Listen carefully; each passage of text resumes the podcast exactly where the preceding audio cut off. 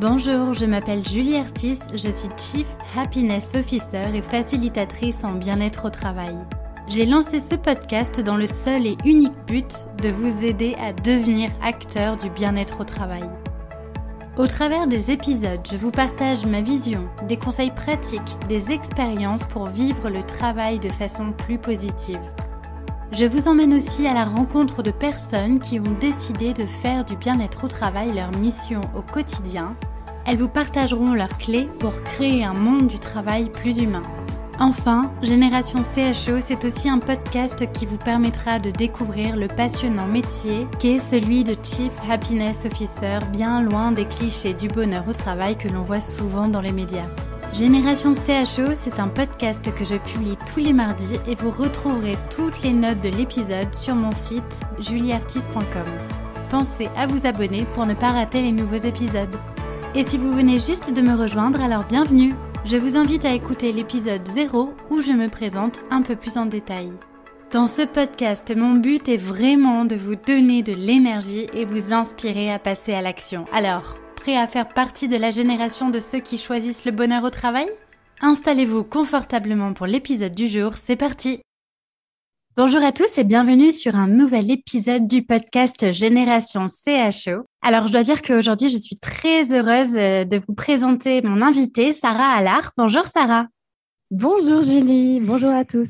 Alors, Sarah, ça fait plusieurs années qu'on se suit euh, respectivement sur les réseaux. On s'est euh, toutes les deux rencontrées euh, lors d'un événement qui avait été organisé. Alors, c'était avant la crise sanitaire par la Fabrique Spinoza, puisqu'on est, on est toutes les deux bénévoles de la Fabrique Spinoza. Et tu fais partie de ces personnes qui m'inspirent, je dois dire, depuis longtemps, et notamment sur tout ton travail lié à la psychologie positive. Alors, pour te présenter à nos auditeurs, J'aurais presque envie de dire que tu es un petit peu la Tal Bensar nouvelle génération. Euh, tu es très oh investie euh, depuis longtemps sur le sujet du bonheur, de l'épanouissement. Tu es experte en psychologie positive appliquée. Tu es spécialiste du bien-être et de la gestion des émotions. Et donc à ce sujet, tu proposes des conférences, des ateliers qui s'appuient sur les dernières découvertes en psychologie positive, en psychologie sociale, neurosciences, etc.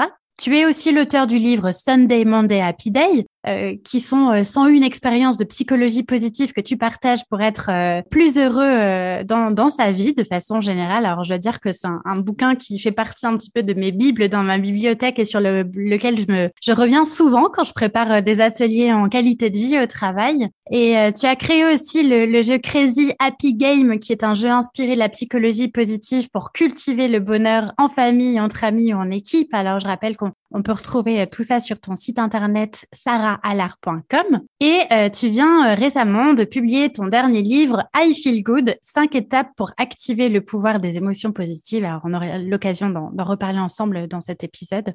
Alors déjà, un grand merci Sarah de me rejoindre sur cet épisode. Et euh, pour commencer, bah, j'aimerais te demander déjà qu'est-ce qui, au début, t'a vraiment donné envie de t'investir sur le sujet de, du bien-être, de la psychologie positive? Comment tu en es arrivé là? Comment j'en suis arrivée là? Alors, c'est une longue histoire. J'ai essayé de la faire un peu, un peu plus courte. Euh, je pense qu'il y a eu plusieurs euh, moments de déclic qui ont été importants pour moi. Je dirais que le premier moment de déclic, en fait, moi, j'ai commencé euh, par faire une école de commerce. J'ai fait le SCP. Ensuite, j'ai commencé ma carrière dans un cabinet de conseil en stratégie, management, organisation qui s'appelle McKinsey.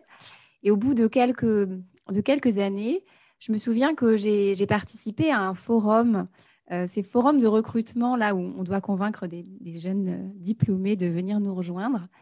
Et à ce moment-là, il y avait beaucoup de mes camarades de promo aussi euh, qui, étaient dans d'autres stands. Et j'ai fait un petit tour. Moi, j'étais pas particulièrement heureuse au travail, pas particulièrement malheureuse, mais voilà, je me demandais si l'herbe était plus verte ailleurs. J'ai fait un petit tour des, différents stands du forum et j'ai posé cette question à mes, mes, camarades de promo. Je leur ai dit est-ce que est-ce que toi, ça se passe bien? Est-ce que tu es content? Est-ce que tu es heureux au travail? Et sur une trentaine de personnes, il n'y a qu'une seule personne qui, qui m'a dit oui, oui, moi, je suis super content. Et, voilà. Et donc, euh, ça m'a un petit peu euh, interloqué. ça a créé vraiment euh, un questionnement chez moi. Je me suis demandé si à ce moment-là, si c'était possible d'être heureux au travail, si je me suis demandé si c'était notre génération qui avait un problème avec le travail ou si c'était le monde du travail qui avait du mal à comprendre les besoins et, les envies de notre génération. et puis, finalement, ça m'a donné envie aussi d'entreprendre. Ça m'a donné envie d'essayer autre chose, un autre modèle. Donc, voilà, j'avais soif de liberté. Et je me suis lancée dans l'entrepreneuriat. J'ai créé une boîte avec, avec cinq associés. Et puis, euh, voilà, ça, c'était le, premier déclic, c'était ça. Et puis, il y a eu un deuxième déclic qui a été que dans ce projet entrepreneurial, je n'étais pas du tout épanouie. Mmh. Euh, j'étais pas du tout euh, à ma place, en fait. Et, du coup, mon corps me le faisait sentir. J'avais tout un tas de, symptômes. J'arrivais plus à dormir. J'avais mal au ventre. Enfin, je sentais que j'étais pas bien et que c'était vraiment lié au travail et que c'était vraiment lié au fait que j'étais pas à ma place. Et à ce moment-là, j'ai démarré tout un. Donc, le, premier déclic, c'était de me dire bon, bah, là, il faut faire quelque chose. Donc, je suis allée voir un psy. C'était la première chose que j'ai faite. Euh, qui m'a dit, une psy très bien, qui m'a dit euh, Je pense que la méditation te ferait beaucoup de bien. Donc, j'ai commencé tout un programme de méditation MBSR, Mindfulness Based euh, Stress Reduction, et qui m'a été très, très bénéfique. Qui a... et j'ai lancé tout un processus d'introspection Évidemment, c'était tout un processus, mais parmi les, petits déclics, des choses qui m'ont aidé, je me souviens qu'un jour, j'ai euh, lu un interview, une interview d'un entrepreneur à succès qui disait Si vous ne savez pas quoi faire de votre vie, regardez ce qu'il y a dans votre bibliothèque. Mmh. Il y a plein d'exercices comme ça qui sont assez rigolos, mais celui-là, je l'ai fait. Et dans ma bibliothèque, il y avait presque que des livres sur le bonheur. Donc, je me suis dit, il y a peut-être quelque chose à faire. C'est peut-être plus qu'un centre d'intérêt. Peut-être que c'est vraiment ma mission et peut-être que c'est dans ce domaine que je devrais travailler. Et à ce moment-là, j'ai décidé de reprendre des études en psychologie en parallèle de, mon travail, euh, donc dans, ma start-up. Et, j'ai repris ces études de psychologie à l'université Paris 8 et très vite, ça m'a passionné beaucoup plus que ce que je faisais au quotidien et j'ai eu envie d'en faire mon métier. Pas pour être psychologue de façon classique, mais j'ai eu envie de m'intéresser à la psychologie positive, qui est donc la science du bonheur, qui est cette discipline scientifique euh, qui va s'intéresser à toutes les conditions et processus qui favorisent notre épanouissement en tant qu'être humain, qui est évidemment euh, passionnante et dans laquelle il y a des centaines d'études publiées chaque année. Donc il y a vraiment de quoi faire. Voilà, mais bon, tout ça, c'était probablement là depuis longtemps, mais je ne vais pas vous raconter absolument toute ma vie, mais déjà dans l'enfance, il y avait des signaux annonciateurs de cet intérêt-là. Hmm. C'est intéressant ce que ton parcours, du coup, je, m'y retrouve aussi euh, beaucoup personnellement. En fait, on, se rend compte que on a parfois besoin de vivre des situations euh, inconfortables, de mal-être, de dissonance euh, intérieure presque, pour se rendre compte qu'on n'est pas à sa juste place et qu'on est fait pour faire autre chose. En fait, c'est clairement, c'est clairement ce que tu as vécu. Moi aussi, tu vois, quand j'étais en entreprise en tant que responsable marketing à l'époque, j'avais tout pour être euh, entre guillemets heureuse au travail, mais je sentais que voilà, j'étais pas, j'étais pas à ma juste place. Et pareil comme toi, j'ai fait un gros travail d'introspection qui m'a amené aussi sur ce sujet du bonheur au travail. Mais c'est intéressant. J'ai presque envie de dire heureusement qu'on a ces périodes inconfortables et de, mal-être pour euh, pour nous faire bouger finalement. Et oui, et parfois, effectivement, on a besoin de ces moments-là pour grandir. On a besoin de traverser des turbulences euh, mmh. émotionnelles pour aller vers ce qu'on doit être et ce qu'on doit faire. Donc, euh, c'est aussi d'accepter ces moments-là et ces périodes de stress quand elles sont utiles, en fait. Mmh. Mais en même temps, elles nous, elles nous invitent à réagir, donc c'est très bien. Alors, tu, tu, me fais la parfaite transition en parlant de turbulence émotionnelle, mmh. euh, puisque avec la, la crise sanitaire qu'on est tous en train de vivre euh, en ce moment depuis, depuis deux ans maintenant, il y a beaucoup d'anxiété, beaucoup d'incertitude, de stress, de fatigue. Alors, on connaît tous le tableau aujourd'hui. Euh, est-ce que, euh, est-ce que un des problèmes pour faire face à tout ça, c'est notre incapacité, alors même si le mot est peut-être un peu fort, mais à, à cultiver suffisamment d'émotions positives. Est-ce que, est-ce que tu penses qu'on a un problème par rapport à ça et est-ce qu'on devrait euh, euh, davantage, on a, on a tous tendance à être râleurs hein, et les Français sont assez connus pour ça, pour de voir le verre à moitié euh, vide plutôt qu'à moitié plein. Est-ce que c'est, c'est un problème ça de ne de, de, pas savoir suffisamment cultiver ses émotions positives? Oui, je crois que c'est, je crois que c'est vraiment un, un, problème et c'est vraiment ce qui m'a donné l'élan et l'envie d'écrire ce livre I Feel Good. Euh, je ne savais pas à l'époque, j'ai commencé à l'écrire pour la petite histoire et, à trouver cet angle euh, autour du livre au moment du premier confinement, vraiment un moment où tout le monde se sentait très déprimé et où une des réflexions que je me suis faites, déjà à titre personnel, mais de façon plus générale, euh, je voyais autour de moi que notre principal problème, c'était peut-être qu'on manquait d'émotions positives, qu'on était coupé de beaucoup de sources d'émotions positives, à commencer par les relations sociales, hein, qui sont notre première source quand même d'émotions positives, il faut le mmh. savoir, ça a été prouvé. Mmh. Donc, euh, ça a été vraiment l'élan de ce livre et je crois qu'en effet, euh, c'est un problème. Bien souvent, quand on est à, l'échelle individuelle et à l'échelle de la société et à l'échelle des entreprises, bien souvent, on se dit, non, mais quand c'est la crise, quand ça va pas, attendez, mais c'est pas du tout la priorité, les émotions positives. Mmh. Et en fait, c'est justement tout le contraire. il y a une phrase, une très belle phrase de Paul Claudel qui exprime bien ça, qui dit euh, Le bonheur n'est pas le but, mais le moyen de la vie. Et en fait, c'est vrai que c'est un moyen, en fait, ces émotions positives. On, en reparlera probablement, mais elles ont des pouvoirs assez extraordinaires. Et finalement, quand ça ne va pas, quand c'est la crise, alors entre parenthèses, moi, j'ai l'impression que c'est la crise depuis toujours. J'ai commencé à travailler en 2008. Euh, j'ai presque toujours entendu que c'était la crise. Donc, euh, mais, mais voilà. Mais quand c'est la crise et quand ça va mal, c'est justement à ce moment-là qu'on a besoin des émotions positives parce que elles vont nous permettre, euh, mais elles vont déjà booster notre résilience, notre mmh. résistance au stress, à la déprime, etc. Elles vont nous permettre de rebondir. Elles vont nous nous permettre d'avoir des idées parce qu'elles vont booster notre créativité, elles vont nous donner de l'énergie, la motivation, elles vont nous, donner l'envie de se battre en fait. Euh, si on n'a pas d'émotions positives, finalement, on a plutôt envie de se laisser sombrer et c'est pas ça qui va nous aider ni individuellement ni collectivement. Euh, on sait aussi, et plutôt à l'échelle des entreprises ou de la société, que les émotions positives ont un impact très important sur euh, la collaboration, sur l'entraide. Et plus que jamais, on a besoin, je crois aujourd'hui, euh, d'entraide, de, collaboration, de se reconnecter, même si il y a encore plein de, freins, évidemment, mais on a besoin de ça. Et donc, toutes ces émotions qu'on appelle des émotions positives, qui sont la joie, la gratitude, la fierté, euh, l'optimisme, elles sont vraiment essentielles. Ce n'est pas un luxe, en fait, c'est vraiment une nécessité de les cultiver et de faire en sorte que à l'échelle de la société, à l'échelle des entreprises, elles soient davantage présentes. Hmm. Alors, enfin, c'est hyper intéressant, mais j'imagine que du coup, quand toi tu arrives dans une entreprise et que tu dis, par exemple, aux collaborateurs qu'il faut qu'ils apprennent à cultiver davantage d'émotions positives, alors qu'il n'y a rien qui va dans l'entreprise, qu'il y a un climat social qui est hyper tendu, que les gens, par exemple, ne se voient plus parce que quasiment tout le monde est en télétravail, euh, qu'il y a clairement un manque de sens, euh, beaucoup de beaucoup de, pression, de stress, etc. Euh, comment on fait pour amener ce sujet de, des émotions positive pour pas que les gens te regardent avec des grands yeux ronds en mode mais de quoi elle nous parle? Est-ce que déjà euh, on pourrait pas déjà essayer à, réduire euh, le, mal-être qu'on vit au quotidien? Comment on fait pour en parler des émotions positives sans en paraître totalement euh, perché presque? Alors déjà, moi j'aime bien rappeler que on est tous responsables en, partie hein, de, notre bonheur et le bonheur, c'est le bonheur au travail en particulier, c'est vraiment une co-responsabilité. Hein, évidemment, mmh. l'organisation, euh, le manager, etc., ont une part de responsabilité. Ils ont ce rôle de créer les conditions qui permettent euh, le bonheur et l'épanouissement. Euh, mais on est aussi responsable, et ça, parfois, on l'oublie un petit peu, qu'on est vraiment responsable de notre propre bonheur et que il faut prendre cette responsabilité si on veut être heureux. Il n'y a pas d'autre choix.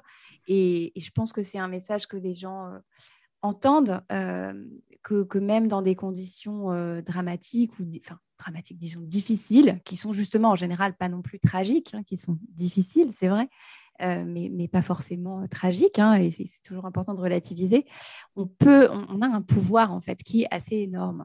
Et quand on se rend compte que ces émotions positives, justement, vont être un moyen c'est pas forcément juste une fin en soi. C'est un moyen de, plein de choses. Et c'est peut-être un moyen de sortir justement de la crise et de l'amorosité. Alors là, ça s'est accueilli de façon plus, euh, plus positive. Et attention, ça ne veut pas dire que on ignore les problèmes, les difficultés. Ça veut dire que euh, on va réussir à les traiter d'une façon différente parce que on est dans ces émotions positives. Et donc en général, ce message-là, il est compris.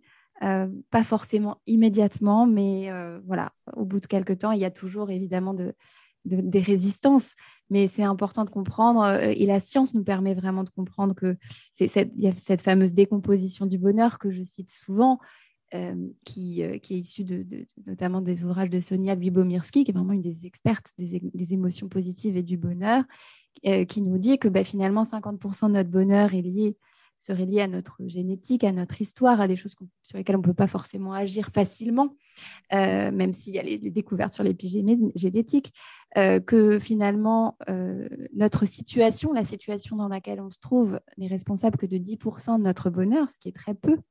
Et, le, reste, c'est 40%, c'est notre marge de manœuvre. C'est ce qu'on choisit de faire activement euh, volontairement et en conscience. Ce sont les activités que l'on choisit de faire, les pensées que l'on choisit de cultiver. Donc, on a quand même une marge de, manœuvre qui n'est pas négligeable. Et quand on comprend qu'on a ce pouvoir-là et que ça va nous aider dans plein de domaines, individuellement et collectivement, euh, ça fonctionne et le le message passe. Hmm. Alors j'aimerais faire une petite parenthèse parce qu'à plusieurs reprises, je t'entends évoquer le mot bonheur. Euh, est-ce que du coup pour toi c'est ok de parler bonheur au travail? Bon, tu, le sais, tu le sais aussi bien que moi que c'est souvent une terminologie qui fait polémique quand on parle de bonheur au travail. Euh, c'est quoi un petit peu ta vision par rapport à ça? Alors moi, j'assume complètement le fait de parler de bonheur. Ah, merci. voilà, euh, j'assume complètement et je, je, défends mon point de vue aussi. Euh, même si je trouve que c'est souvent un débat qui, est, qui, n'est pas très fertile en fait, mm. euh, parce que le tout c'est d'aller vers du mieux vivre, du mieux être au travail. du... Donc finalement, quel mot on utilise Est-ce vraiment si important? Mais moi, je parle de bonheur parce que je parle de, quelque chose de multidimensionnel. Et pour moi, le bonheur, et c'est ça rejoint les définitions aussi euh, du bonheur qui sont euh, données par, euh, par l'OCDE, par l'OMS, pour moi, dans le bonheur, c'est tête, corps, cœur, esprit. C'est quelque chose de multidimensionnel. c'est le bonheur, il y a une partie qui est le bien-être émotionnel, qui est très important évidemment, et sur laquelle j'ai centré ce livre I Feel Good. et on sait que pour être heureux, ben, il faut avoir au quotidien euh, au moins trois fois plus d'émotions positives que d'émotions négatives. Donc ça, euh, c'est un ratio très, très important et à avoir en tête. Mais donc, voilà, il y a cette dimension de, émotionnelle. Après, il y a le bonheur cognitif, le bien-être euh, cognitif qui est d'être satisfait de sa vie globalement. Est-ce que par rapport à mes objectifs, je suis euh, en ligne ou pas?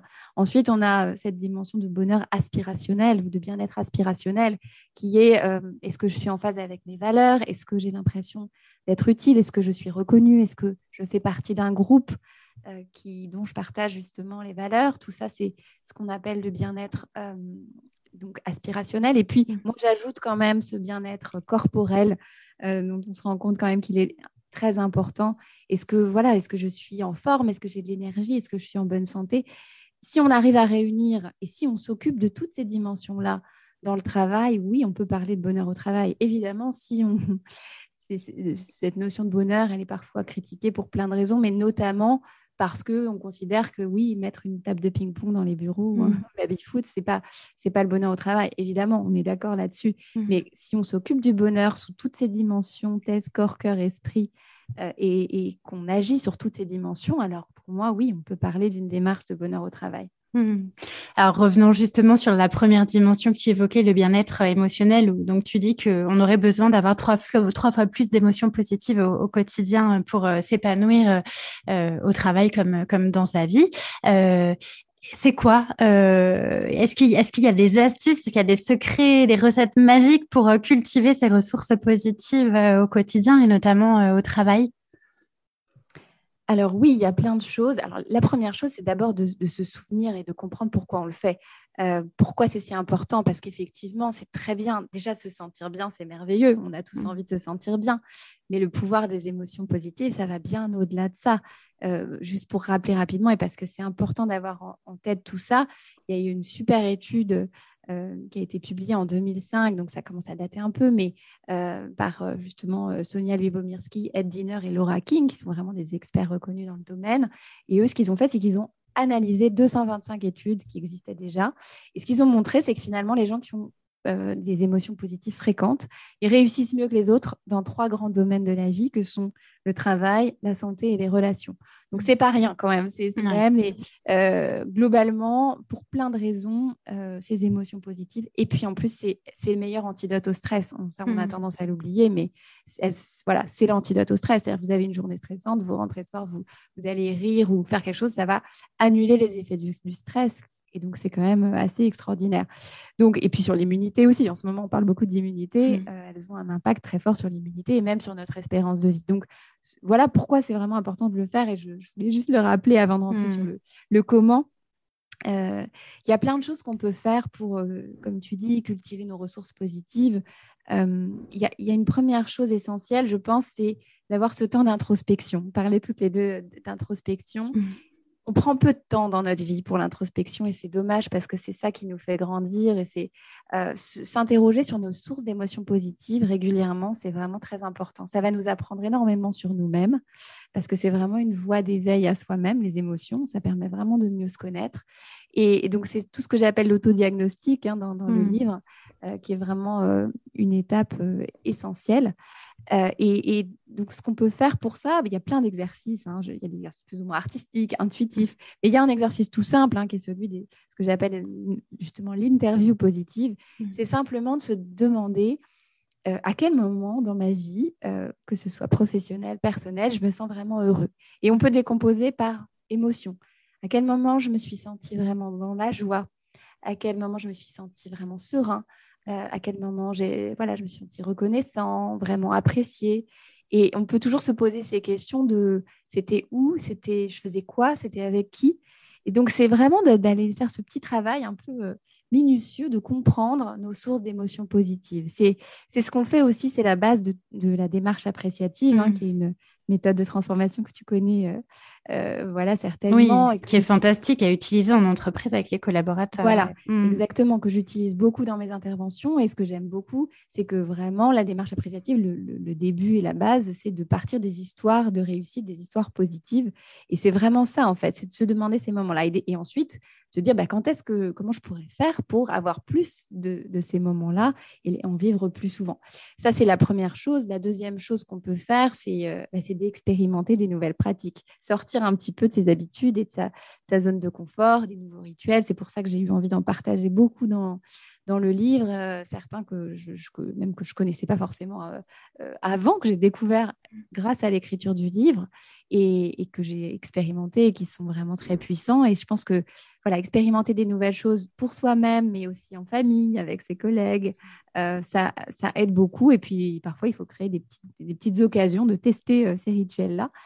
Euh, et puis ensuite, l'autre point, le troisième point peut-être très important, je trouve, c'est de créer ce que j'appelle son réservoir d'émotions positives. C'est quelque chose qui a complètement euh, changé ma vie. Alors là, c'est pas tant pour le bonheur professionnel, mais c'est de se dire, euh, on a beaucoup de temps en fait. On dit toujours qu'on n'a pas de temps, mais en fait, on a beaucoup de temps. Le mmh. problème, c'est qu'on ne l'utilise pas forcément de la bonne façon. Et je trouve que c'est vraiment important d'avoir ce réservoir de ressources positives, de se dire, OK, c'est qui les personnes qui me font du bien? Mmh. C'est qui euh, C'est quoi les, activités que j'aimerais faire pour me faire du bien? Est-ce que j'ai une liste de livres à lire? Qui vont aussi euh, m'éveiller ou m'intéresser, m'amuser? Est-ce que j'ai des films euh, qui vont aussi m'inspirer ou m'amuser? Et voilà, tout ça, c'est ce que j'appelle le réservoir positif. C'est ce qui fait que le moment où j'ai du temps libre, eh bien, je ne vais pas aller foncer sur la dernière série dramatique sur mmh. Netflix, alors que j'ai déjà eu une journée bien stressante et que ça va finalement pas beaucoup m'aider.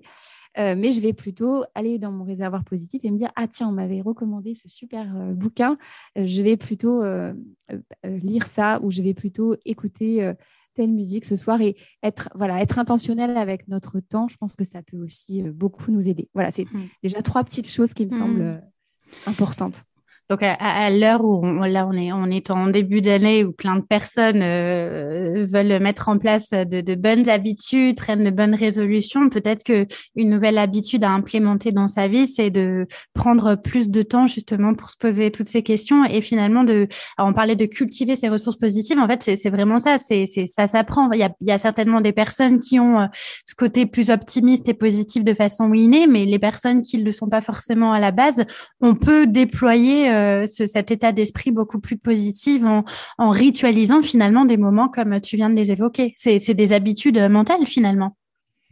Oui, et c'est vrai que moi, je crois vraiment que c'est la meilleure façon de se changer. D'ailleurs, c'est intéressant parce qu'effectivement, on est au début de l'année, donc beaucoup de gens prennent en tout cas, ont envie de prendre des nouvelles habitudes. Mmh. Et ce qui va faire que ça va fonctionner ou pas, c'est à quel point on va réussir à ancrer ces habitudes. Et donc, parce que finalement, j'aime beaucoup cette phrase d'Aristote qui dit Nous sommes ce que nous faisons de façon répétée.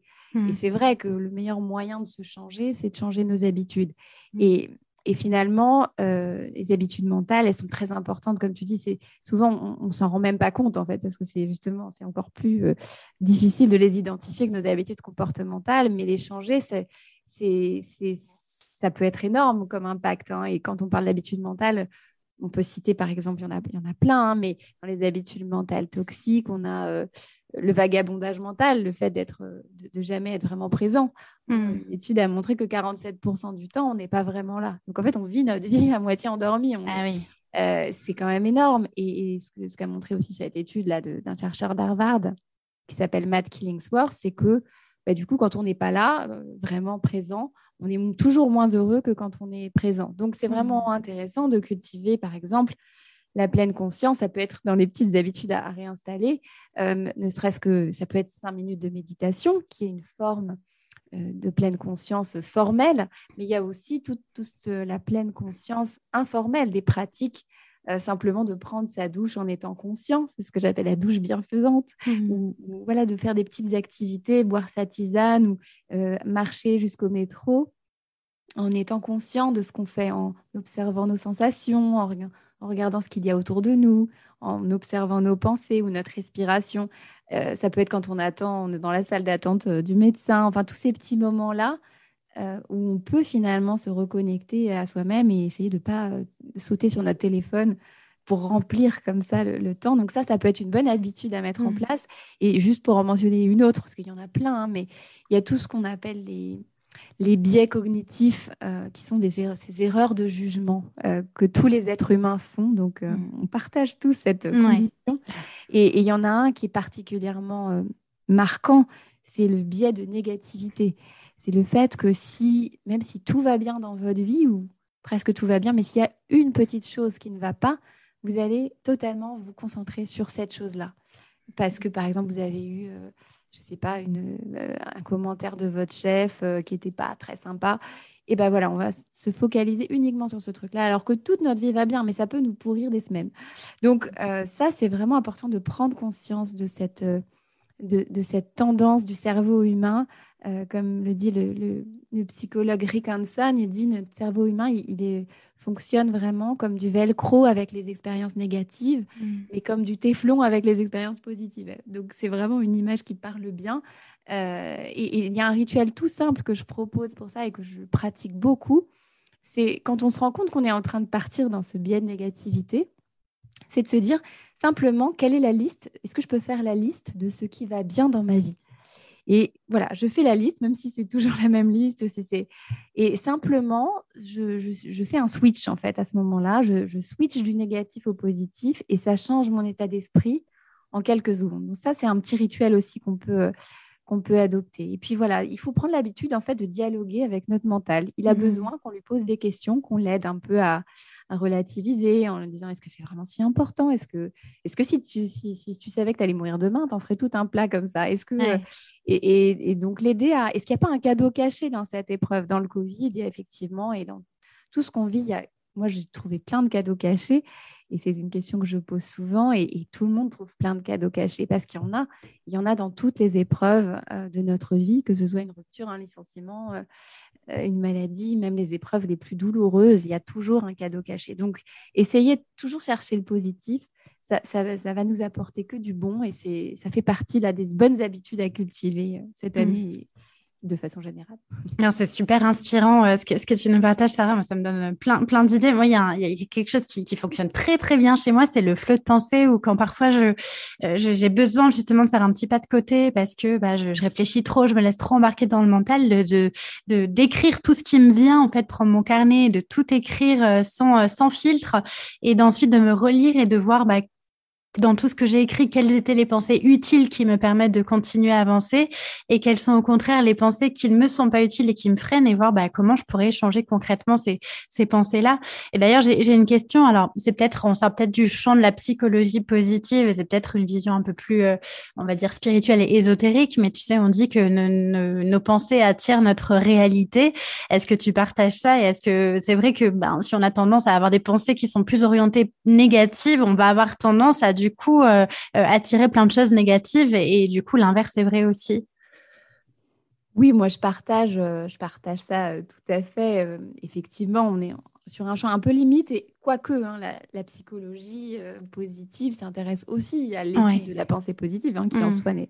Donc donc il y, a aussi plein de choses intéressantes et, d'ailleurs j'ai aussi voulu mettre des, rituels sur ce sur ce sujet-là dans, le livre et je pense qu'effectivement quand on se concentre sur le négatif, typiquement, quand on râle euh, tout le temps, et eh bien, en fait, notre vie devient ça. Hein. Si vous vous concentrez sur, euh, je sais pas, sur les crottes de chiens dans la rue, votre vie, ça devient ça. Hein. Euh, quand vous vous promenez, vous voyez que les crottes de chiens dans la rue. Bon, bah, voilà.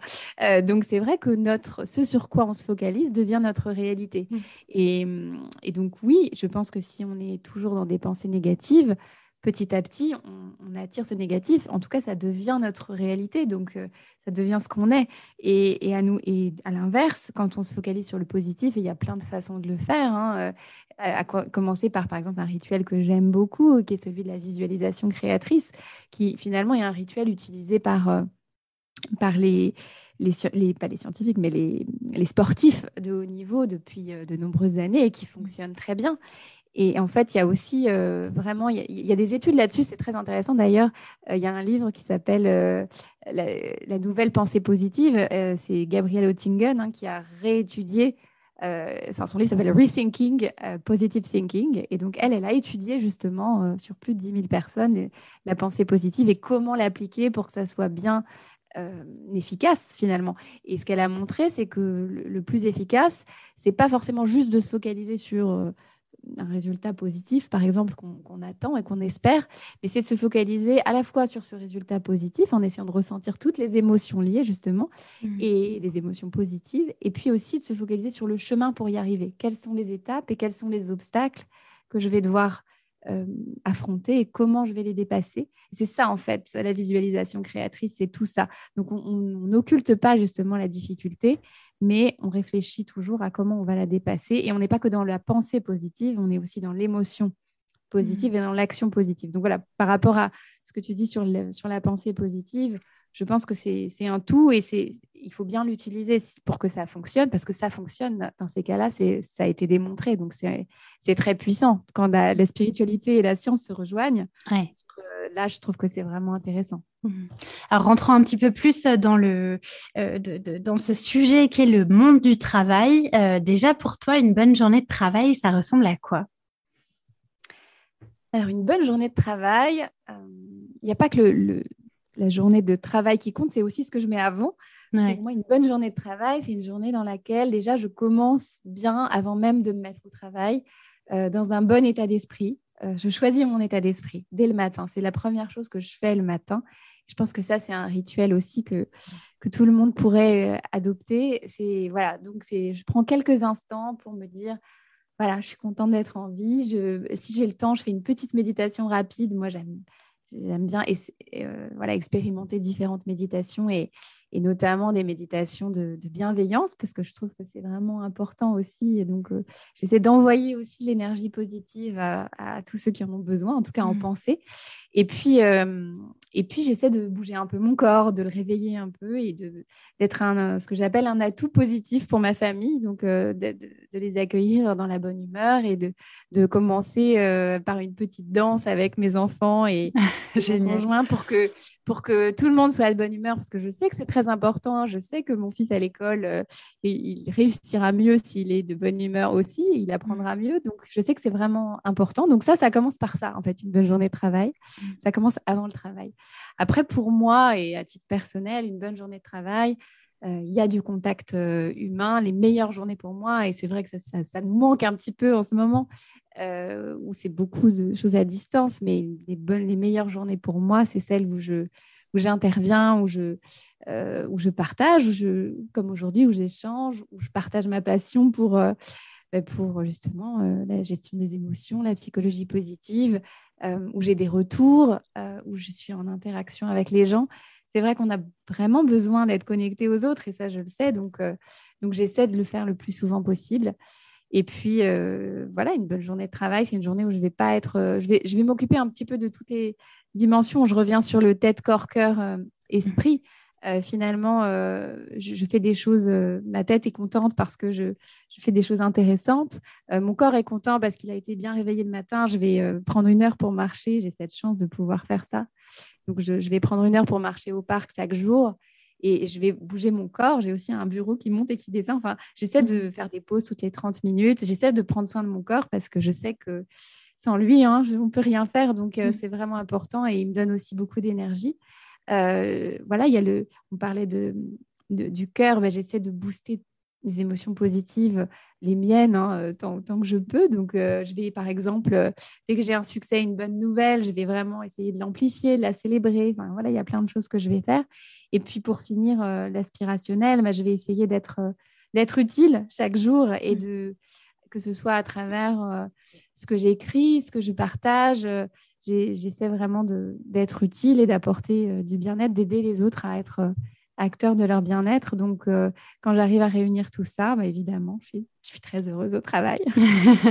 et c'est hyper intéressant de, se dire, j'aime bien l'idée que tu partages, de se dire qu'on est un atout positif euh, pour les gens qui nous entourent. Et, et en fait, sur, le, sur le champ lexical de, de, des émotions, l'intelligence émotionnelle, on parle souvent de contagion émotionnelle et on en revient à ce que tu disais de la question de la responsabilité. Déjà, on, est responsable de nos propres émotions et de, de l'impact que ça a sur nous on est aussi responsable de comment on va, entre guillemets, contaminer les autres de nos émotions et on peut très rapidement les contaminer de façon négative et on a cette responsabilité de plutôt le faire euh, d'une façon positive. Donc, euh, se voir comme un atout positif pour les autres, c'est une idée qui est, hyper intéressante. Ouais.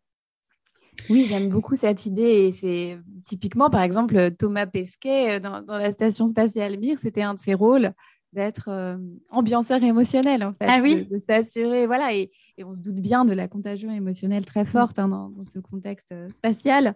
Mm. Donc, euh, c'est, mais ce n'est pas uniquement dans le contexte spatial. C'est, la contagion émotionnelle, c'est un phénomène incroyable. C'est-à-dire que c'est, encore plus contagieux que les plus contagieux des virus. Mm. en quelques millièmes de seconde, vous êtes contaminé. Quand, si votre conjoint rentre stressé du travail, vous avez même pas, il n'a même pas ouvert la bouche, vous allez être contaminé. Euh, immédiatement. Donc, c'est euh, surtout si vous n'êtes pas préparé, si vous n'avez pas euh, fait tout un travail, c'est quelque chose de complètement inconscient et, automatique et très rapide. Donc, oui, c'est un vrai enjeu parce qu'en entreprise, c'est pareil, vous, votre boss entre de mauvaise humeur en réunion, toute l'ambiance va immédiatement mm. être, euh, être changée. Et ça peut être vous aussi qui apportez la mauvaise humeur. Quand on dit qu'on apporte des mauvaises ondes ou des bonnes ondes, ça, correspond même à une réalité scientifique, en fait. Donc, c'est, donc c'est vraiment euh, important de, travailler là-dessus. C'est un vrai mm. sujet. La contagion émotionnelle, c'est la cinquième étape dans le, dans le livre de la contagion positive. Et ça commence par évidemment ne pas être un agent négatif et, toxique euh, et ensuite diffuser des, des ondes positives et ça il y a plein de façons très concrètes de le faire. Alors soyons, soyons un agent euh, pathogène positif finalement autant, qu'on le peut euh, en tout cas. Euh, pour toi, le, futur du travail, il ressemblerait à quoi? Le, bien-être au travail aujourd'hui, on en parle beaucoup, de plus en plus, et, tant mieux, même si bon parfois ça souffre de quelques clichés, mais voilà, c'est il y a quand même un, je, trouve en tout cas un éveil des consciences sur ce sujet-là. il y a malgré tout beaucoup de souffrance encore au travail est-ce que tu penses qu'on évolue dans le bon sens euh, Est-ce qu'un jour, euh, on pourra parler d'entreprises positives à 100% Alors, c'est une vraie question. je me concentre beaucoup sur le présent et c'est vrai, j'essaie d'améliorer la situation actuelle. J'ai toujours du mal à, me projeter, à mm. faire des, prévisions sur le futur. C'est pas quelque chose de, qui est vraiment dans ma personnalité, mais je suis convaincue en tout cas que ce sujet du bien-être et du bonheur, c'est n'est pas un luxe, c'est une nécessité. Je suis convaincue que euh, si on s'en occupe pas, à un moment, ça, explose. Et, que c'est de plus en plus démontré. Hein, euh, de plus en plus d'études montrent que ces entreprises-là, elles sont plus performantes que les autres. Euh, tout le lien entre le bonheur et la performance est vraiment de plus en plus démontré. Donc, mécaniquement, au bout d'un moment, les entreprises qui survivront, ce seront celles dans lesquelles euh, les gens seront heureux, notamment parce que, parce que finalement, je pense que le, salariat va, va, diminuer aussi et que finalement, pour retenir les salariés, et les entreprises auront toujours besoin quand même de salariés, même si elles s'appuient aussi beaucoup sur, euh, sur des indépendants, et, etc. Mais je pense que pour retenir les salariés, il n'y aura pas que le salaire, hein, ça ne suffira pas. Il faudra euh, des conditions et il faut déjà des conditions. Et c'est simplement, il suffit de voir les jeunes générations. Je suis pas mal intervenue dans des écoles. Là, je, je le fais moins en ce moment parce que je n'ai pas le temps, mais c'était très intéressant de voir que les étudiants d'aujourd'hui, c'est presque leur critère numéro un. Mmh. Alors que ce n'était pas du tout, euh, à mon époque, quand euh, j'étais diplômée en 2008, euh, ce n'était pas ça le critère numéro un. C'est des étudiants, probablement, c'était quand même plus le salaire, l'intérêt, le domaine, le prestige. Mais aujourd'hui, le, critère numéro un pour beaucoup d'étudiants, et je suis assez impressionnée de, ça, c'est effectivement, bah, c'est qu'il y a une bonne ambiance, c'est qu'ils font attention aux salariés, ils, font des choses pour le bien-être au travail. Donc, c'est aussi devenu euh, un enjeu et ça l'est déjà en fait. Et je pense que ça va l'être euh, de plus en plus parce que les gens de plus en plus ont cette conscience de l'importance de leur bien-être et ils n'ont pas envie de, se rendre malade au travail et malade du travail. Et il y a, trop de, cas comme ça. Et, je pense qu'il y a aussi beaucoup de prise de conscience de chefs d'entreprise euh, parce que justement, ils voient de la souffrance, ils voient des maladies qui sont clairement liées Mmh. Euh, à, ce, mal-être au travail et, en tant qu'être humain, euh, ça leur donne parfois le déclic de se dire il faut que je fasse changer les choses parce que parce que c'est mon humanisme qui est, et mon humanité là qui qui est en jeu. Mhm. Alors, comme tu le sais, le, podcast s'appelle Génération CHO pour l'acronyme Chief Happiness Officer. C'est une fonction auquel je crois beaucoup personnellement, ou en tout cas le fait euh, d'avoir une personne référente en entreprise pour s'occuper justement de tous ces sujets euh, euh, des émotions, d'apprendre aux gens à cultiver ces fameuses ressources positives pour nous permettre d'être mieux déjà avec soi et puis avec les autres. Qu'est-ce que tu penses du métier de Chief Happiness Officer? C'est quoi ta vision? Je pense que c'est une fonction très importante euh, qui peut être prendre plein de formes. Hein, ça peut être, euh, euh, mais je, pense qu'il faut faire attention à, ce que ça soit pas mal compris, mal interprété. Ça demande beaucoup, je pense, de pédagogie, encore d'explication, mmh. parce que pour moi, à nouveau, hein, pour que ça soit ça, rejoint ce que je disais tout à l'heure, pour que ça soit impactant, pour que ça soit efficace et que ça soit du coup utile, euh, je pense qu'il faut qu'il y ait tout un tas de dimensions euh, et toutes les dimensions du, bonheur et du bien-être euh, qui soient prises en compte. Donc évidemment, ça ne doit pas juste être un espèce de géo. Mm. ça doit être plus profond que ça, je pense, pour qu'il pour qu'il y ait un impact que l'on appelle d'ailleurs Chief Happiness Officer ou non. Hein. Ça peut être un responsable du bonheur, ça peut être responsable de, de, la qualité de vie au travail. À nouveau, pour moi, c'est comme pour ce mot bonheur, c'est pas le terme qui est tellement important, c'est plutôt euh, les missions. Quelles vont être les missions de cette personne? Est-ce que ça va euh, être en profondeur? Est-ce que ça va toucher même à l'organisation du travail? Est-ce que ça va toucher au management? Est-ce que ça va toucher à, toutes ces dimensions, à l'énergie euh, Est-ce que ça va vraiment impacter toutes ces dimensions du bien-être au travail? Et pas juste essayer de mettre une bonne ambiance. Et le risque aussi, je pense, c'est qu'on considère qu'une seule personne est responsable du bien-être alors que chacun, évidemment, est responsable de son propre bien-être et de celui des autres. Donc, ça demande, je pense, beaucoup de pédagogie et, de discernement pour le faire d'une façon intelligente. Mais si c'est fait d'une façon intelligente avec les bonnes missions, je pense que ça peut vraiment être, être très puissant. Et moi, je travaille avec des entreprises assez qui sont euh, vraiment innovante sur cette thématique du bien-être au travail. Et bien souvent, euh, ça passe par le fait que au moins une personne ou une équipe ait cette responsabilité du bonheur au travail, de la QVT, pour mettre en place des actions, euh, une dynamique. Et, voilà, c'est vrai que ça, accélère les choses d'avoir une personne ou une équipe responsable de tout ça. Mmh. Oui, c'est puis effectivement le faut faut pas s'attarder sur le, la terminologie. L'essentiel c'est l'intention effectivement qu'on met derrière et comment on fait euh, agrandir les gens finalement au, sein de l'entreprise pour que l'entreprise euh, grandisse aussi. Euh, alors je, l'évoquais en introduction. Hein, tu as euh, tu as tu, tu, tu, publies des livres. Donc là le, dernier en date c'est I Feel Good. donc tu nous inspires beaucoup sur tous ces sujets de, la psychologie positive, des émotions. J'aurais voulu savoir, euh, toi personnellement, qu'est-ce qui t'inspire au quotidien? Qu'est-ce qui m'inspire au quotidien? Euh, Moi, je m'inspire de... Alors, il y a beaucoup de personnes déjà qui m'inspirent, euh, que j'admire. Et l'admiration, c'est assez merveilleux parce que quand on admire quelque chose chez quelqu'un, c'est qu'on a envie de développer ça. et, peut-être qu'on a ça en nous et qu'on a envie de le développer. Donc, il y a beaucoup de choses, de personnes qui m'inspirent beaucoup. Je, euh, là, je repense à Christophe André, par exemple, avec qui j'ai eu l'occasion de, travailler très récemment et que je voilà, euh, qui, qui est génial, très inspirante pour euh, les, messages précieux et les belles ondes qui diffusent dans le monde et, et qui est une référence en, sur la méditation, la pleine conscience pour ceux qui nous écoutent et qui ne le connaissent pas d'ailleurs. je, Effectivement, et, c'est vrai que c'est en fait, il y a beaucoup de gens qui m'inspirent. J'ai la chance de travailler. Là, je, voilà, je, je, pense à Christophe André, mais il y a énormément de gens. Moi, j'ai la chance de travailler avec euh, beaucoup de personnes euh, inspirantes que je choisis parce que je mets en place des programmes euh, de bien-être en entreprise et je choisis vraiment des, intervenants et des personnes qui m'inspirent justement. donc c'est assez merveilleux parce que je me nourris et je grandis beaucoup. donc ça peut être des, des, médecins, des psychologues, des coachs, des sophrologues, des naturopathes.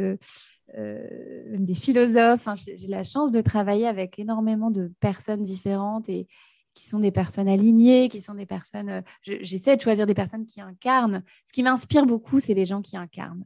Parce mmh. que je trouve que voilà, malheureusement, euh, et c'est pas facile en fait d'incarner, parce que c'est plus facile de dire faites ci, mais de pas le faire soi-même.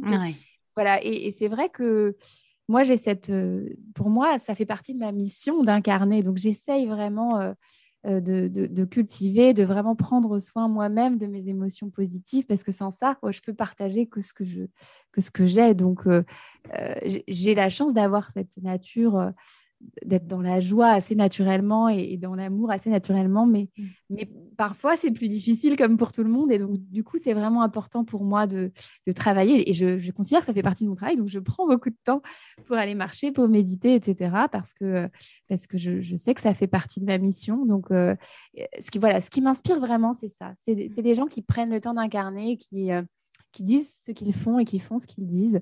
Euh, voilà, je pense aussi à euh, Guy Berdel Marmol, par exemple, qui est, euh, euh, que tu, je ne sais pas si tu le connais, mais c'est quelqu'un de très inspirant qui, qui a traversé, qui a une histoire très difficile, mm. enfin, qui était chef d'entreprise et il y a 30 ans, il a, lui a diagnostiqué une tumeur au cerveau et puis il, raconte, et il a, aujourd'hui, il a plus de 50 ans et il va très bien et, il a fait tout un chemin. C'est aussi ça qui m'inspire, c'est les, gens qui ont cheminé euh, parfois, ils ont eu une, grosse baffe dans la figure de, la vie, hein, mais parfois pas forcément. C'est pas un indispensable non plus, je, crois. Mais, euh, mais du coup, voilà, c'est quelqu'un qui a énormément cheminé et qui partage son cheminement. Et ça, je trouve ça aussi euh, vraiment chouette de partager parce qu'on peut s'inspirer aussi des erreurs des autres et en même temps du chemin des autres. Et donc, donc voilà, pour, pour résumer, c'est ceux qui incarnent, ceux qui partagent et, ceux qui cheminent. Voilà, mm. voilà ce qui m'inspire. Je, je, garde en tête ce que tu nous as partagé tout à l'heure sur le fait qu'il y a toujours moyen de trouver finalement un cadeau caché à tout ce qu'on vit, même si parfois on a l'impression de pas forcément vivre des choses euh, super chouettes. Ben, il, y a, toujours un, enseignement, quelque chose de positif à en retirer finalement, et du coup d'être inspiré même par, euh, euh, par les épreuves de la vie, c'est possible c'est possible et en plus on, a plein d'exemples. Hein. Enfin, c'est, parfois sur le coup c'est difficile hein, de se dire attends quel, est le cadeau caché? Là je ne vois pas vraiment. Euh, et c'est ok aussi, il faut aussi respecter ça. de... sera peut-être pas tout de suite, on le verra mmh. peut-être pas tout de suite. C'est ça. Mais déjà de se dire il va y avoir un cadeau caché, ça je le sais, j'en suis convaincue. Mmh. Déjà ça aide à traverser, à accepter euh, l'épreuve. Et après on peut s'inspirer des histoires des autres. Moi j'aime beaucoup euh, lire ou ou, voir ou m'inspirer d'histoires de résilience de gens qui ont traversé des choses très difficiles. Ou je trouve que c'est ça me nourrit énormément parce que souvent c'est des bouffées d'optimisme, c'est des bouffées d'énergie positive. Et il y a plein de, il y en a plein des histoires comme ça. Et ces histoires, elles nous rendent elles nous rendent plus résilients aussi, elles nous rendent plus positifs et plus optimistes. Donc, euh, on peut s'inspirer des histoires des autres aussi et ça peut nous aider dans des moments difficiles euh, à, surmonter ça parce qu'on se dit, euh, voilà, lui, il a réussi à le faire, donc pourquoi je n'y arriverai pas? Et, ça, c'est vrai. Hein. et dans des moments comme en ce moment, je crois que plus que jamais, on a besoin d'apprendre à voir le positif, d'apprendre à cultiver ces émotions-là qui, qui vont nous aider à rebondir et, voilà, de ne pas se laisser couler parce que c'est ça, sinon, en fait. Mmh. L'autre option, hein, c'est de se dire, de toute façon, euh, de toute façon, tout va mal, donc je ne vais plus rien faire. et, puis, euh, et puis, je vais me laisser, euh, je vais me laisser couler. Mais c'est dommage d'en arriver là. Ouais. Alors euh, justement, alors on, arrive, on arrive presque au bout de, cet épisode et j'aurais voulu que tu nous parles un instant de ton dernier livre euh, I Feel Good. Euh, ton intention, c'était ça finalement, c'était de montrer que bah, il y a des, il y a un cheminement et qu'on peut apprendre étape par étape à, à cultiver et activer davantage d'émotions positives au quotidien. C'était ça ton intention? C'est exactement ça. L'intention, euh, c'était de faire un livre sur les émotions parce que c'est un sujet qui me passionne et parce que en tant que personne très sensible, j'ai vite compris que c'était un sujet essentiel et mmh. j'ai appris tellement de choses et ça m'a tellement aidé que j'avais vraiment envie de le partager. Et, j'ai eu envie de mettre l'accent sur les émotions positives, même si je parle aussi beaucoup des émotions dites négatives, hein, qui sont mmh. aussi très importantes euh, et utiles, mais qu'il faut apprendre à gérer. Euh, euh, voilà, il faut apprendre à les identifier, à les comprendre, à les exprimer. Oui, l'idée n'est pas de les, de les nier, en fait, comme, voilà, c'est pas du tout, tout à l'heure. c'est simplement que bah, il faut pas qu'elles prennent trop de place dans notre mmh. vie. Donc, il faut réussir à, à les gérer. Il ne faut pas qu'elles s'installent parce que là, ça devient pathologique et là, ça devient vraiment négatif. Donc, je parle aussi de ces émotions-là et de, de tous les outils pour les gérer, mais j'ai vraiment voulu donner euh, voilà, cette, notion et l'accent euh, et, plus d'importance aux émotions positives, parce que souvent on n'en parle pas dans, les livres sur les émotions, alors que euh, ces derniers temps et actuellement, la psychologie positive, elle se focalise énormément sur, l'étude de ces émotions-là, parce qu'on se rend compte qu'elles ont vraiment des pouvoirs extraordinaires et qu'on en a besoin de, façon à la fois individuelle, collective à l'échelle de la société. Donc voilà, j'ai voulu donner cet accent-là et donner euh, des clés très concrètes. C'est toujours ce qui, ce qui m'importe, c'est de faire le lien entre le monde de la science, de la recherche et puis euh, le grand public, parce que d'abord, on a besoin de comprendre et de connaître toutes ces études et toutes ces pratiques, et puis surtout donner des clés aux gens très simples, avec des rituels très simples pour mettre en place et pour appliquer, parce qu'on a beau savoir plein de choses, si on n'applique pas, et oui. il ne se passera rien. Mmh. c'est toujours ça la clé avec, la psychologie positive. Mmh. Donc voilà, c'est vraiment cette intention-là. Euh, c'est d'aider les gens avec leurs émotions, euh, de les aider à mieux, mieux les comprendre, à s'auto-diagnostiquer aussi, et puis à, expérimenter plein de nouvelles choses, à, avoir une meilleure hygiène émotionnelle, parce que c'est ça qui va faire qu'on va se transformer au quotidien, et puis à, à être dans la contagion positive parce que on a besoin de cette contagion positive parce que beaucoup de gens manquent d'émotions positives alors que c'est vraiment comme des nutriments essentiels hein, et, on en a tous besoin. Et voilà, c'est cette idée de contagion positive, ça c'est la, dernière partie du livre avec ses enfants, avec euh, son conjoint parce que c'est finalement la réussite d'un couple aussi, c'est beaucoup euh, lié aux émotions et aux émotions positives. Et puis avec ses collègues évidemment parce que le bonheur au travail, c'est un sujet de cœur pour moi. Donc, euh, mmh. évidemment, euh, je me devais d'en parler aussi. Mmh. Et que c'est essentiel, en fait, pour bien travailler, pour bien collaborer, bien s'entraider, être innovant et, sortir de tout ça. En tout cas, vivre avec tout ça. Parce que là, je ne sais pas si on va sortir tout de suite de tout ça, mais de cette crise euh, sanitaire. Mais en tout cas, vivre avec, innover avec, et puis trouver les cadeaux cachés, les opportunités cachées dans tout ça. Et, voilà, et continuer à, à, faire notre chemin sans se laisser trop euh, bouleversé finalement par, euh, par les événements extérieurs. Hmm. c'est hyper intéressant. on parlait tout à l'heure de, nouvelles résolutions pour le début d'année. Moi, tu vois, j'ai pas pris de bonnes résolutions, mais j'ai euh, décidé de choisir le mot qui serait mon carburant émotionnel pour 2022. J'ai décidé que ce serait la joie.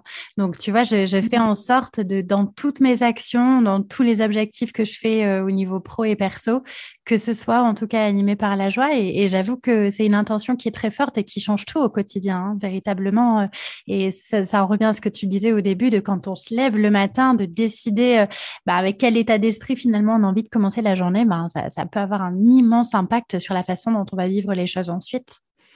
Complètement, complètement. C'est d'abord une question d'intention. Qu'est-ce que mmh. j'ai envie de vivre aujourd'hui? Qu'est-ce que j'ai envie de transmettre? Aujourd'hui Et ça change tout, effectivement. De, c'est, ce petit switch d'état d'esprit, ça peut prendre cinq secondes. Hein. Là, on est sur quelque chose de très simple. Et eh oui, oui, oui. Euh, mais juste euh, d'y penser mmh. et de se rappeler que ça va avoir une importance. La façon qu'on a de commencer notre journée va être essentielle. On va, on va avoir tendance à beaucoup moins se noyer dans un verre d'eau, à résoudre les problèmes plus facilement, être plus créatif, à et puis, ça va nous revenir. C'est vrai qu'avec les émotions, moi, je parle beaucoup de l'effet boomerang des émotions. Si je diffuse et j'envoie du positif, je récolte du positif. Ça, c'est. Je, le vis euh, quotidiennement. Et, et, pareil, quand on envoie du négatif, aïe, malheureusement, mm. c'est du négatif. Et ça m'arrive de le vivre aussi, comme tout le monde. Euh, donc, euh, d'être très conscient aussi de cette contagion-là et de ce qu'on peut émettre dans le monde, c'est aussi important et ça donne du sens. Et la joie, effectivement, la joie, c'est tellement c'est merveilleux, c'est contagieux, mais ça se cultive en fait. C'est parfois, heureusement, elle arrive toute seule, mais parfois il faut un petit peu d'effort pour, euh, pour cultiver la joie. Et il y a j'ai tout un chapitre sur la joie et plein de rituels qui sont assez merveilleux et très inspirants. Et c'est vrai que c'est une émotion que, que j'adore aussi. Donc, je, je, trouve que c'est une très bonne intention. un beau mot euh, pour, euh, pour cette année. Moi, j'ai décidé d'avoir une année feel good. C'est la sortie du livre. Et ah oui. voilà, c'est cette notion de, de, feel good global qui, euh, qui guide mon année et de, et de I feel good, mais aussi we feel good. Voilà, c'est vraiment ça euh, que j'ai envie de, de, diffuser cette année. Alors justement, j'allais te demander qu'est-ce qu'on peut te souhaiter pour cette année, mais bon, tu viens de nous donner la réponse. oui, bah, beaucoup de beaucoup d'expériences positives, beaucoup de, moments. Euh, voilà, moi j'ai envie de. C'est une année assez effervescente hein, parce que c'est toujours euh, la sortie d'un livre, c'est toujours beaucoup d'effervescence et aussi beaucoup d'effervescence dans ma vie personnelle. Donc, euh, donc voilà, ça va être pétillant et on peut me souhaiter une année pétillante et sereine à la fois parce que c'est important de garder ces deux dimensions-là. Et, et, puis aussi beaucoup de joie, de, de belles rencontres, de, de beaux contacts comme celui qu'on a aujourd'hui et, voilà, de, beaux moments parce que finalement, moi, je suis convaincue que notre vie, c'est une collection de moments et que chaque moment est important. Donc, ce qu'on peut me souhaiter surtout, c'est euh, beaucoup de beaux moments. Eh ben, c'est tout ce qu'on te souhaite. Merci beaucoup, euh, Sarah. C'était un, un vrai bonheur. Et du coup, bah là, tu vois, je suis en plein euh, dans, dans mon intention de joie avec cet échange. Euh, tu, tu nous as partagé énormément de choses. Et bah, moi, j'ai envie de garder en tête ce, ce, fameux, ce fameux cadeau caché et de se dire que bah, dans tout ce qu'on vit, il y a toujours un, cadeau caché qu'on garde. Et puis, peut-être pour ceux qui nous écoutent, qui ont envie de commencer à travailler sur ces sujets, vous l'avez compris, la première étape, c'est peut-être de commencer à faire une introspection et s'interroger sur ce qu'on a envie de sur euh, euh, nos inspirations euh, positives et, puis faire, bah, tu parlais d'autodiagnostic, en fait, c'est ça, hein, commencer par un autodiagnostic. Alors, je rappelle qu'on peut te retrouver ben, sur, sur tous les réseaux, Sarah, sur LinkedIn, tu as ton site internet sarahallard.com où, où tu, tu, diffuses un peu tout ton travail. Et puis, du coup, pour ceux qui sont intéressés par le pouvoir des émotions positives, je vous invite à, à aller dans votre, dans votre librairie pour, pour pour naviguer dans ce livre euh, I Feel Good euh, que j'ai pas encore eu le plaisir de lire, mais en tout cas comme je, je l'évoquais. Euh... Il sort, oui oui, je vais te l'offrir. Ah non non, mais je disais pas du tout ça pour ça, mais en, tout cas c'est. je, ça me très plaisir de te l'offrir. ah ouais, c'est gentil. Mais déjà comme je l'évoquais, le ton premier livre Sunday Monday Happy Day pour moi c'est vraiment une bible, donc voilà, je, je, vraiment merci beaucoup Sarah pour toute ton inspiration et, je te souhaite vraiment de, de continuer à, à diffuser comme ça ces graines positives partout partout partout partout Merci, encore. Merci beaucoup, Julie. Merci à toi aussi pour tout le positif que tu diffuses, que c'est un plaisir partagé, une joie partagée. j'espère qu'on aura aussi donné de la joie euh, à tous ceux qui nous ont euh, écoutés. Oui, et puis qu'on pourra se retrouver sur des, euh, événements en présentiel enfin de nouveau. Espérons. Oui, tout à fait.